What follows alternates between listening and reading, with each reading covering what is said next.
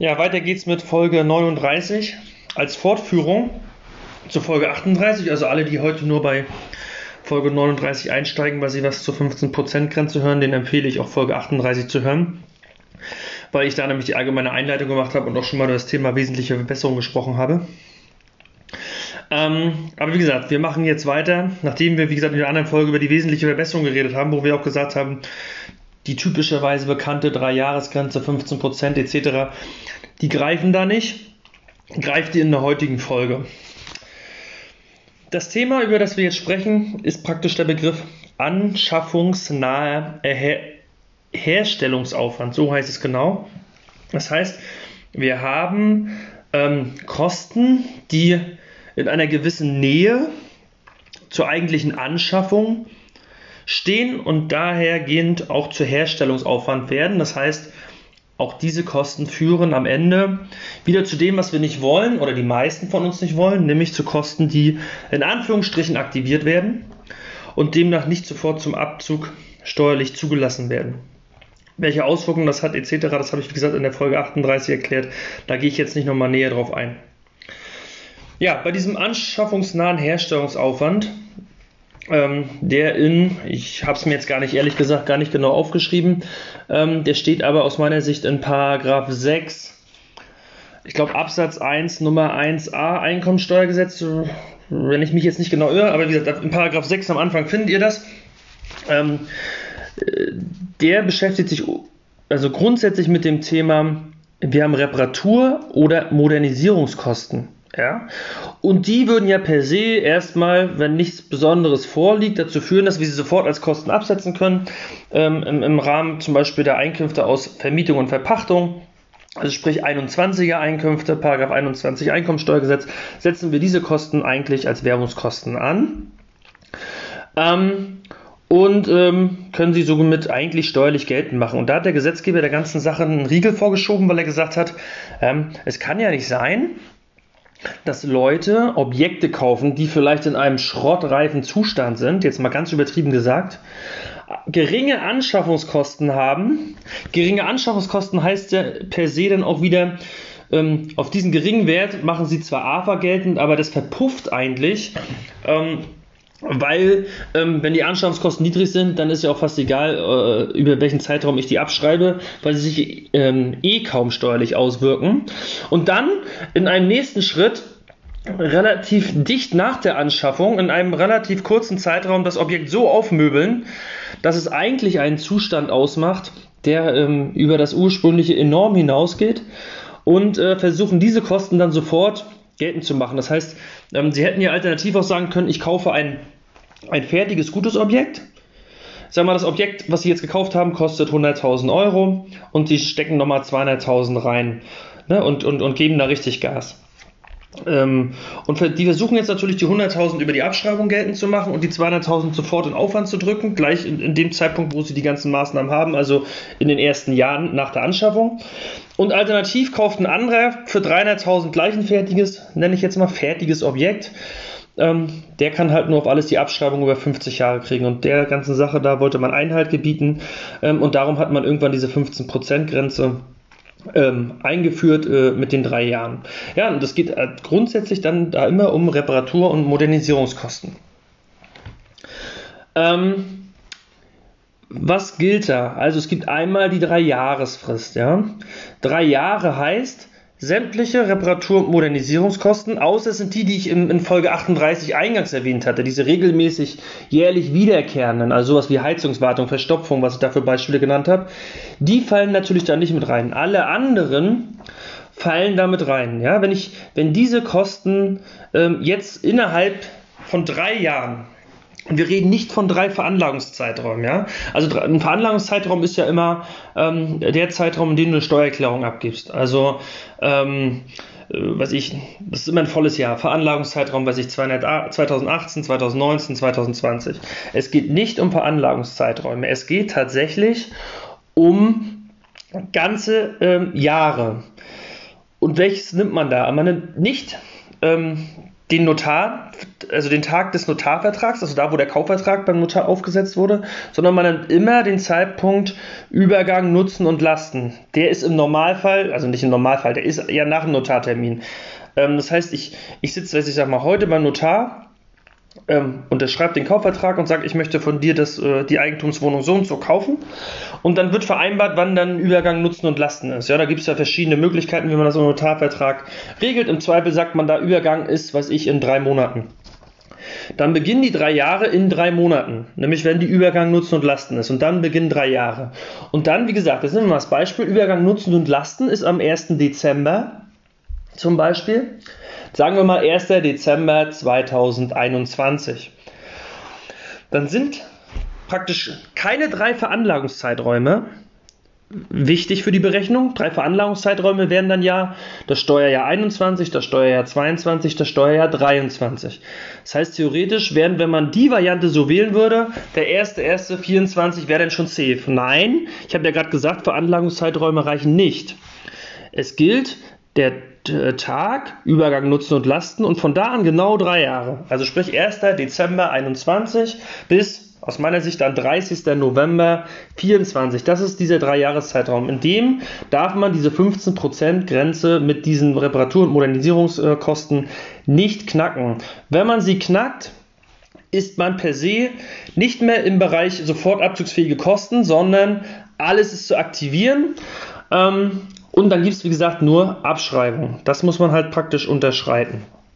Ähm, was fällt da eigentlich alles mit rein? Ganz wichtig, alle Baumaßnahmen, die begonnen wurden. Ja, das heißt, auch unbezahlte, auch noch nicht abgerechnete. Wichtig ist, äh, es muss damit begonnen worden sein. Ich gebe euch aber auch einen Tipp. Wenn ihr jetzt sagt, oh, ich will doch nur mehr sicher gehen, ähm, ich ähm, will noch unter 15% greifen und dann sind die drei Jahre genau vorbei. Ihr seid doch über unter 15% gewesen und jetzt fangt ihr richtig, weiß ich, drei Tage später, drei Jahre sind vorbei, gebt ihr richtig Gas und fangt an. Auch das würde ich, glaube ich, nicht machen. Ähm, klar könnt ihr sagen, jetzt bin ich auf der sicheren Seite. Naja, da muss das Finanzamt nur irgendwas finden, dann was ihr vielleicht nicht gedacht habt und sagt, naja, aber die und die Baumaßnahme, da hast du doch schon die und die Vorbereitungsmaßnahmen gemacht oder was auch immer. Ich weiß gar nicht, auf was für würde Ideen man da kommen kann. Aber stellt euch vor, dadurch, dass ihr das so zeitlich so eng kalkuliert, dass das Finanzamt irgendwas findet, das sie gegen euch verwenden, dann kommt auf einmal irgendwie Sanierung in Raten oder was weiß ich, was sie da für Argumente rausholen und macht euch das Ganze kaputt. Ich würde wahrscheinlich immer auf Nummer sicher gehen. Ähm, ich würde, ich nehme mal hier unser Beispiel. Ähm, wir haben ja gesagt, 1.12.21 ist Übergang Nutzen und Lasten. Die drei Jahre sind dann am 30.11.24 vorbei. Da müsst ihr doch nicht mehr im Dezember anfangen, noch äh, Sachen zu machen, nur weil die drei Jahre rum sind. Wartet doch einfach bis Januar, also bis das nächste Jahr anfangen. Dann seid ihr nämlich auch in einem neuen Veranlagungszeitraum. Das heißt, ihr seid in einer ganz neuen Steuererklärung. Das heißt, das Finanzamt, wenn die irgendwann eure Steuererklärung für 2024 machen, dann sehen die, okay, er hat die 15% eingehalten, oh, er hat auch gar keine Maßnahmen gestartet und ähm, dann werden die im Zweifel auch irgendwelche Vorläufigkeiten, die vielleicht vorher gesetzt wurden, im Steuerbescheid aufheben und dann startet ihr schön durch im Jahr 25 2020 und keiner erinnert sich mehr an die Jahre davor. Also da muss man, glaube ich, so ein bisschen strategisch vorgehen und äh, vielleicht einfach noch den Monat warten. Ähm, ja, ähm, ist aber nur meine persönliche Erfahrung. Ähm, ich finde, man sollte dem Finanzamt keine Punkte geben, wo sie vielleicht ins Nachdenken kommen, sondern man sollte da lieber äh, ein bisschen, ein bisschen äh, sicherer kalkulieren. Das sehe ich auch bei, den, bei der 10-Jahresfrist so, dass man das da nicht gleich theoretisch am erstmöglichen Tag beim Notar sitzen sollte. Ähm, auch da wäre ich ähm, ein bisschen vorsichtiger. Ähm, da gibt es so viele Fristen im Steuerrecht, wo ich da einfach ein bisschen vorsichtiger wäre. Das ist auch bei zum Beispiel der Vermietung an, an ähm, oder die vergünstigte Vermietung, die 66%-Grenze, die ja mittlerweile auf 50 gesenkt ist. Auch da wäre ich ein bisschen vorsichtig und würde es nicht ausreizen ähm, und äh, immer einen Puffer einbauen. Und so ist es hier bei dem Beispiel auch. Ja, welche Kosten ähm, fließen dann praktisch oder was ist bei der 15%-Grenze zu beachten? 15% nimmt man dann vom Gebäudewert. Ähm, der, die Anschaffungskosten äh, fürs Gebäude, und da vertrete ich die Auffassung, das sind die 15% ähm, also die 15% berechnen sich auf die Anschaffungskosten. Und wenn man sich mal den Anschaffungskostenbegriff genau anschaut, ähm, dann zählen zu den Anschaffungskosten auch die Anschaffungsnebenkosten, also sprich die Kosten, die anfallen, um das, ähm, um das Gebäude zu erwerben. Also sprich auch der Makler, ähm, der Notar, ähm, das Amtsgericht etc. All diese Kosten, die da mit reinfließen, Grunderwerbsteuer, sind ja alles Themen. Dazu habe ich auch eine eigene Podcast-Folge gemacht, die zum Thema Anschaffungskosten führen. Und das sollte dann auch die Bemessungsgrundlage für die 15% sein. Also nicht nur die reinen ähm, Anschaffungskosten fürs Gebäude per se, sondern auch ähm, die Anschaffungsnebenkosten. Nicht mit reinfallen aber, oder sollen zumindest nicht mit reinfallen, ich finde, das ist ein bisschen diskutabel, ähm, sind so nachträgliche Herstellungskosten. Also wenn ihr jetzt praktisch, ihr habt was angeschafft, und ähm, habt jetzt auch noch ähm, im Rahmen dieser Anschaffung ähm, nachträglich nochmal irgendwelche Maßnahmen getätigt, die zu ähm, Herstellungskosten ähm, führen. Das soll im Zweifel da nicht mit reinfallen. Das, wie gesagt, das ähm, da finde ich, kann man zumindest diskutieren, ob man da nicht eine andere Bemessungsgrundlage schafft. Aber wie gesagt, diese Argumente würde ich eh erst rausholen, wenn es zu einer Diskussion mit dem Finanzamt kommt und man hinterher ähm, irgendwie Argumente sucht, um irgendwie diese 15% noch irgendwie zu retten, weil man sie im Zweifel durch andere Punkte geknackt hat. Und wie kann man sie im Endeffekt knacken? Naja, man kann sie zum Beispiel knacken, wenn sich auf einmal nachträglich der Gebäudeanteil nochmal verändert. Ich hatte ja gesagt, es sind 15% auf den Gebäudeanteil. Also wenn ihr jetzt praktisch eine Eigentumswohnung kauft, dann fällt ja ein Teil auf Grund und Boden und ein Teil fällt auf Gebäude. Und ihr nehmt die 15% nur auf äh, den Gebäudeanteil, nicht auf den Grund- und Bodenanteil. Und jetzt könnt ihr ja nachträglich nochmal an diese Aufteilung Grund und Boden und Gebäude gerückelt werden vom Finanzamt. Ähm, dazu habe ich ja eine eigene Folge gemacht. Ich glaube, das ist Folge 11. Da habe ich ja mal erklärt, ähm, ähm, wie das Finanzamt eigentlich vorgeht bei der Aufteilung Grund- und Bodengebäude, was ihr eigentlich machen müsstet. Also worauf müsstet ihr achten, damit der Gebäudeanteil schön hoch ist. Viele wollen ja den Gebäudeanteil hoch haben. Nicht nur ähm, viele natürlich, weil sie die AFA hoch haben wollen, weil die Abschreibung aufs Gebäude berechnet sich ja immer nur auf den Gebäudeanteil. Abschreibung auf Grund und Boden kriegt ihr nicht. Also ist es sinnvoll, den Gebäudeanteil schön hoch festzusetzen. Das macht man im Normalfall schon im Notarvertrag. Ähm, wenn man das nicht macht, dann muss man hinterher immer in die Diskussion mit, mit dem Finanzamt, weil die gerne ihr ähm, allbekanntes ähm, Excel-Tool verwenden, was nicht unbedingt zu euren Gunsten ist. Also nicht in allen Fällen. Es gibt wohl auch Fälle, ähm, wo auch dieses Excel-Tool sinnvoll sein kann. In den meisten Fällen ist es nicht sinnvoll. Ähm, und da kann es zum Beispiel sein, ähm, der Gebäudewert spielt dann natürlich dann äh, nicht nur für die AFA dann eine, eine, eine entscheidende Rolle, sondern auch hier für unsere 15 Prozent. Weil desto höher der Gebäudeanteil ist, desto höher ist auch hier unser 15 Prozent Wert und desto mehr Kosten können wir in diesen drei Jahren geltend machen, die im Zweifel nicht sofort dazu führen, dass sie zu aktivieren sind und dann zur AFA führen, sondern weiterhin voll abzugsfähig sind. Ja, also darum ganz wichtig, auch die Aufteilung Grund- und Bodengebäude ist hier bei der Berechnung total wichtig. So, nochmal auf das Thema zurückzukommen, 15%. 15% sind dann eure Aufwendungen, die ihr habt, netto. Das heißt, die Aufwendungen, die, die auf eurer Rechnung stehen, sind ja meistens mit Umsatzsteuer. Also ihr dürft nicht die Aufwendung auf euren Rechnungen ins Verhältnis setzen zum Gebäudewert, sondern nur die Nettobeträge, die auf euren Rechnungen stehen. Da will man so einen kleinen äh, Gleichklang herkriegen zwischen den Leuten, die einen Vorsteuerabzug haben und äh, die, die keinen haben. Wie gesagt, ganz wichtig, ähm, das sollte man sich merken. Immer auf den Gebäudeanteil rechnen, 15%, aber die Nettobeträge ohne Umsatzsteuer. Ähm, Übergang Nutzen und Lasten ist wichtig und nicht der Notarvertrag und wie gesagt alle Baumaßnahmen, die angefangen wurden, unabhängig davon, ob sie überhaupt schon mal irgendwo auf einer Rechnung oder so aufgetaucht sind. Ja, ähm, was ist noch wichtig? Ja, das ist zum Beispiel was, was, ähm, ähm, als ich mich mit dem Thema nochmal genau auseinandergesetzt habe, was, ähm, glaube ich, bei vielen, ähm, ähm, also viele nicht so wissen. Wir nehmen ähm, wir müssen ja diese 15% berechnen. Und jetzt denken viele, in die 15% Grenze fließen alle Kosten mit rein, die per se äh, Instandhaltung oder Modernisierungskosten sind. Ja, also die per se bisher, wo jeder bisher gedacht hat, oh, die kann ich ja sofort als Werbungskosten geltend machen.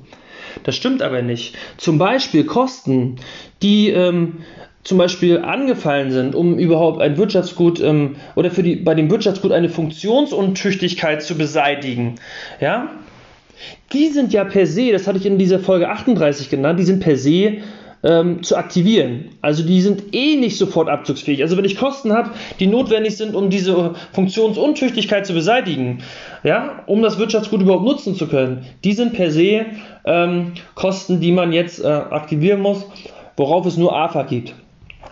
Jetzt würden ja viele sagen, ja, dann nehme ich die auch in meine 15%-Grenze nicht mit rein, weil, wie gesagt, ähm, die haben damit jetzt nichts zu tun. Aber wenn man das Gesetz mal genau liest, und ähm, also sprich den Paragraph 6, und ähm, da mal den Verweis sich anguckt, da wird nämlich ein Verweis zum HGB, ähm, also zum Handelsgesetzbuch gemacht, ähm, da wird genau gesagt, welche Kosten fließen mit rein bei der Berechnung und welche nicht. Und äh, da fließen ähm, nur Kosten nicht mit rein, die äh, in 255 genannt sind in Bezug auf Erweiterung. Ja, diese Funktionsuntüchtigkeit, also die Kosten, die für die Funktionsuntüchtigkeit anfallen, sind aber keine Kosten der Erweiterung eines Wirtschaftsgutes. Also das ist ja typischerweise ähm, Dachgeschossausbau, Anbau etc. Ja, das sind hier ganz andere Kosten. Ja, und die fallen per se an und sind Anschauungskosten und werden aber trotzdem bei der 15%-Grenze hier mit äh, als Kosten berücksichtigt. Ja, das heißt, ihr müsst bei euren 15% genau aufpassen. Was habe ich jetzt eigentlich für Kosten, die erstmal auf den ersten Blick nach Werbungskosten sowieso aussehen? Und was habe ich noch zum Beispiel für Kosten, die ähm, zum Beispiel für die Funktionsuntüchtigkeit, äh, Beseitigung der Funktionsuntüchtigkeit angefallen sind, die ich zwar aktiviere, aber hier in, mein, in meine 15%-Grenze mit einfließen lasse. Ja, das vergessen viele, ähm, da muss man auch, äh, aufpassen. Und jetzt nochmal hier aber der kleine Hinweis, selbst wenn ich dann insgesamt mit den Kosten, die ich jetzt hier alle in, in die Waagschale werfe, unter 15% bleibe, ja, dann kann ich die natürlich sofort als Kosten ansetzen aber nur die Kosten, die nicht für die Funktionsuntüchtigkeit äh, anfallen. Diese Kosten, die ich gerade zur Funktionsuntüchtigkeit genannt habe, die bleiben natürlich auch weiterhin Anschaffungskosten und sind zu aktivieren ähm, und über die Abschreibung dann geltend zu machen. Ja, sie kommen also nur in, die, in das Berechnungsschema mit rein. Per se äh, werden sie dadurch aber nicht Kosten, die ich sofort abzugsfähig, äh, abziehen kann. Ja, das gilt nur für die restlichen Kosten, ähm, die noch anfallen. Ich hoffe, das war jetzt, das war, ich glaube, es war ein bisschen schwierig, aber ich hoffe, äh, äh, der Tenor ist so ein bisschen rübergekommen, was ich hiermit eigentlich erklären wollte. Ähm, wie gesagt, das ist auch das Thema, warum ich mich so ein bisschen, äh, das Thema vor mir hergeschoben habe, weil viele Sachen sind sehr, sehr schwer zu erklären und ähm, da kann ich auch nur empfehlen, einfach nochmal die Fachliteratur ein bisschen ähm, genauer zu lesen.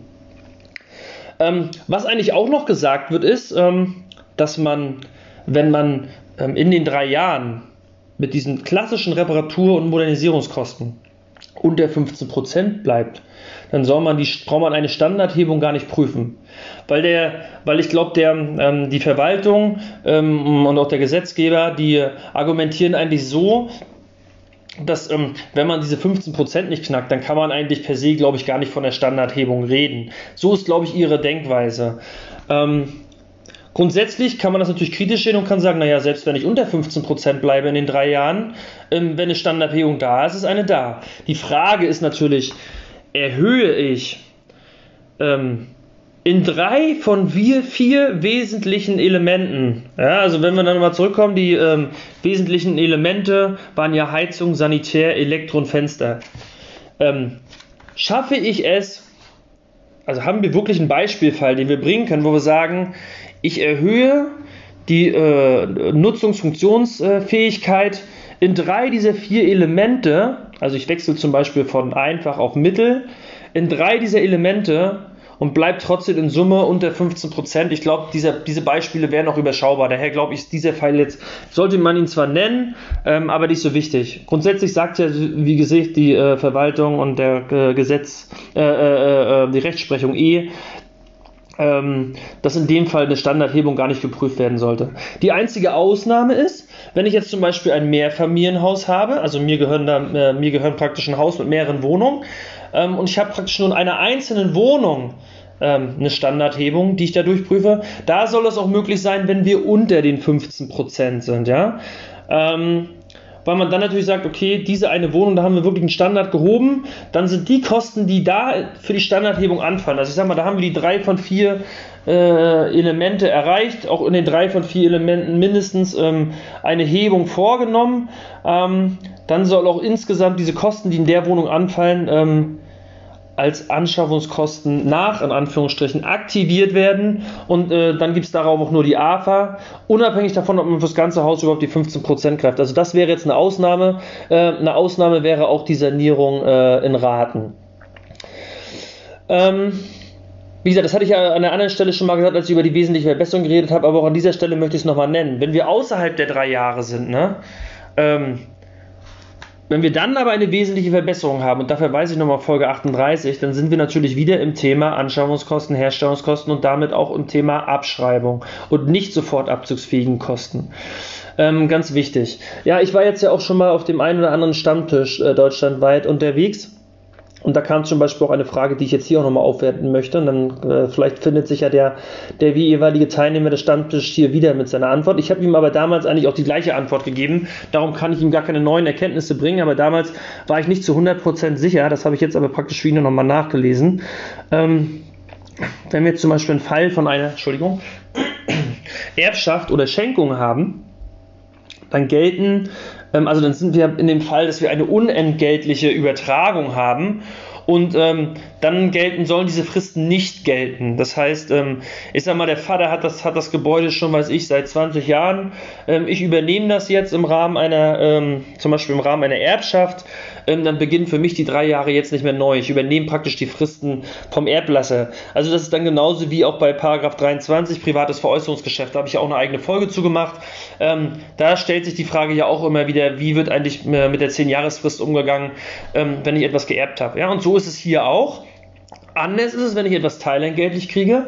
Ja, das könnte ja zum Beispiel sein, ich erbe jetzt ein Haus von meinem Vater und äh, in dem Zusammenhang muss ich aber auch ein Darlehen übernehmen, weil da noch eine Restschuld drauf ist dann reden wir nicht mehr von Unentgeltlichkeit, dann reden wir von Teilentgeltlichkeit, weil dann kriege ich praktisch, ähm, ich sag mal, es gibt das, den Wert des Hauses und da ist noch eine Restdarlehen von, was ich, 30% drauf, dann sind diese restlichen 30% der entgeltliche Erwerb und dafür gelten dann natürlich ähm, äh, dann schon aus meiner Sicht die, ähm, die Dreijahresfrist, äh, die 15% etc., die ich dann einhalten muss.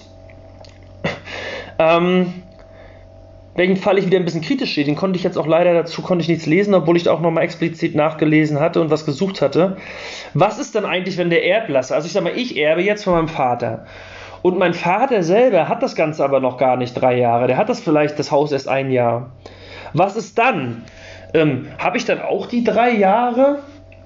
Also sprich, ab dem Erwerb meines Vaters, also sprich, äh, mein Vater hat es jetzt ein Jahr und habe ich jetzt noch zwei Jahre, wo ich aufpassen muss, Ne? Also, dass wir insgesamt zwar die. Ich habe keine neuen drei Jahre, habe das auch unentgeltlich erworben, weil sagen wir mal, ist doch keine Restschuld drauf. Ähm, habe das jetzt unentgeltlich erworben, aber ein Jahr hat mein Vater schon erfüllt. Und jetzt kommen, noch, kommen von mir noch zwei dazu oder kann ich sofort Gas geben? Dazu muss ich euch leider ein bisschen so vertrösten, weil dazu habe ich noch nichts gefunden. Vielleicht ähm, ähm, kommt da ja mal ein Einwand aus der Community. Ähm, ich finde, da kann man zumindest Argumente finden, ähm, wenn man eigentlich den Sinn dieser Vorschrift äh, kennt. Also warum hat das Finanzamt das gemacht? Das Finanzamt sagt, oder beziehungsweise die Finanzverwaltung, beziehungsweise die Rechtsprechung, ähm, da wurde ja immer so entschieden, ähm, und da muss ich mal auf das, den, den Eingangsfall auf, äh, zurückkommen. Ich erwerbe ein Gebäude, was im Zweifel im schlechten Zustand ist. Und jetzt mache ich innerhalb von drei Jahren ähm, möbel ich das auf und will die Kosten komplett absetzen. Da will der Gesetzgeber ähm, praktisch der ganzen Sache einen Riegel vorschieben. Und ähm, Jetzt ist natürlich die Frage, ähm, warum will er einen Riegel vorschieben? Ja, na klar, wer äh, so ein äh, halb, halbes Schrotthaus erwirbt, um es dann aufzumöbeln, der hat eigentlich schon im Rahmen des Kaufes den Plan gehabt, das zu verbessern. Wenn der Vater aber hier, sag ich mal, ein Objekt kauft und gar keine Anstalten im ersten Jahr gemacht hat, irgendwas zu verbessern, und ich als Erbe entscheide mich jetzt um und sage, okay, aber hier muss was gemacht werden, das kann es jetzt einfach nicht sein, dann ist eigentlich der Wille des Vaters im Zweifel ein ganz anderer gewesen. Und über die Argumentationsschiene könnte man vielleicht nachdenken und sagen, dass man da vielleicht sagt, okay, für mich gelten die, die verlängerte Dreijahresfrist, also sprich in dem Fall die zwei Jahre Restfrist, nicht in dem Maße, wie sie für jeden anderen gelten würden, der etwas selber durch eigenes äh, Tun ähm, erwirbt, äh, und schon im Rahmen seines eigenen Erwerbs vielleicht Gedanken hat, die derjenige, der hier erbt, noch gar nicht haben konnte, als das Ding gekauft wurde, weil er ja zu dem Zeitpunkt gar nicht wusste, dass er in die, in die glückliche, nein, glücklich ist jetzt ein bisschen gemein bei Erbschaft zu reden, sagen wir mal, glückliche Lage eines Immobilienerwerbs kommt in Anführungsstrichen. Also hier wäre vielleicht mal ein kleines Argument, was da dafür sprechen könnte, dass es hier nicht gilt. Aber wie gesagt, da bin ich äh, leider, muss ich zugeben, hier nicht 100% fit. Wenn man diesen Fall wirklich hat, muss man da einfach nochmal ins Detail gehen und vielleicht nochmal ein bisschen mehr lesen, als ich es jetzt schon gemacht habe. Ganz wichtig ist eigentlich nochmal darüber nachzudenken, ähm, was fällt jetzt eigentlich ähm, in, in, ähm, in das Thema 15% mit rein, wenn es darum geht, ähm, es treten in den ersten drei Jahren irgendwelche Schäden auf. Und da ist ganz wichtig zu gucken, wann ist der Schaden entstanden. Also ist er vor Übergang Nutzen und Lasten entstanden oder danach? Wenn zum Beispiel ein Schaden danach entstanden ist, sagen wir mal irgendwie ein Wasserschaden oder irgendein anderer Schaden, Schimmel, der durch den Mieter zum Beispiel verursacht ist und den der Vermieter jetzt erstmal beheben muss auf eigene Kosten.